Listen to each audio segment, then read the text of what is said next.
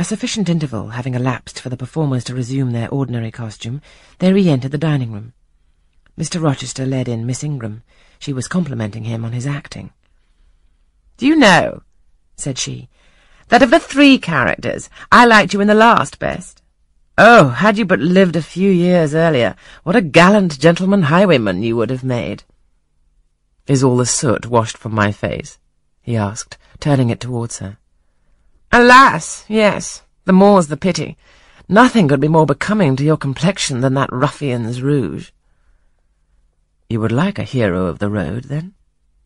An English hero of the road would be the next best thing to an Italian bandit, and that could only be surpassed by a Levantine pirate. Well, whatever I am, remember you are my wife.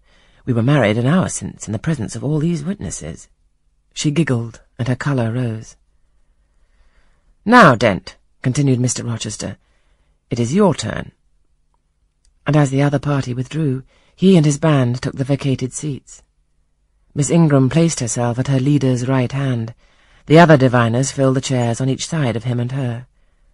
I did not now watch the actors. I no longer waited with interest for the curtain to rise. My attention was absorbed by the spectators. My eyes, erewhile fixed on the arch, were now irresistibly attracted to the semicircle of chairs. What charade Colonel Dent and his party played, what word they chose, how they acquitted themselves, I no longer remember, but I still see the consultation which followed each scene. I see Mr. Rochester turn to Miss Ingram, and Miss Ingram to him. I see her incline her head towards him, till the jetty curls almost touch his shoulder and wave against his cheek. I hear their mutual whisperings. I recall their interchanged glances, and something even of the feeling roused by the spectacle returns in memory at this moment.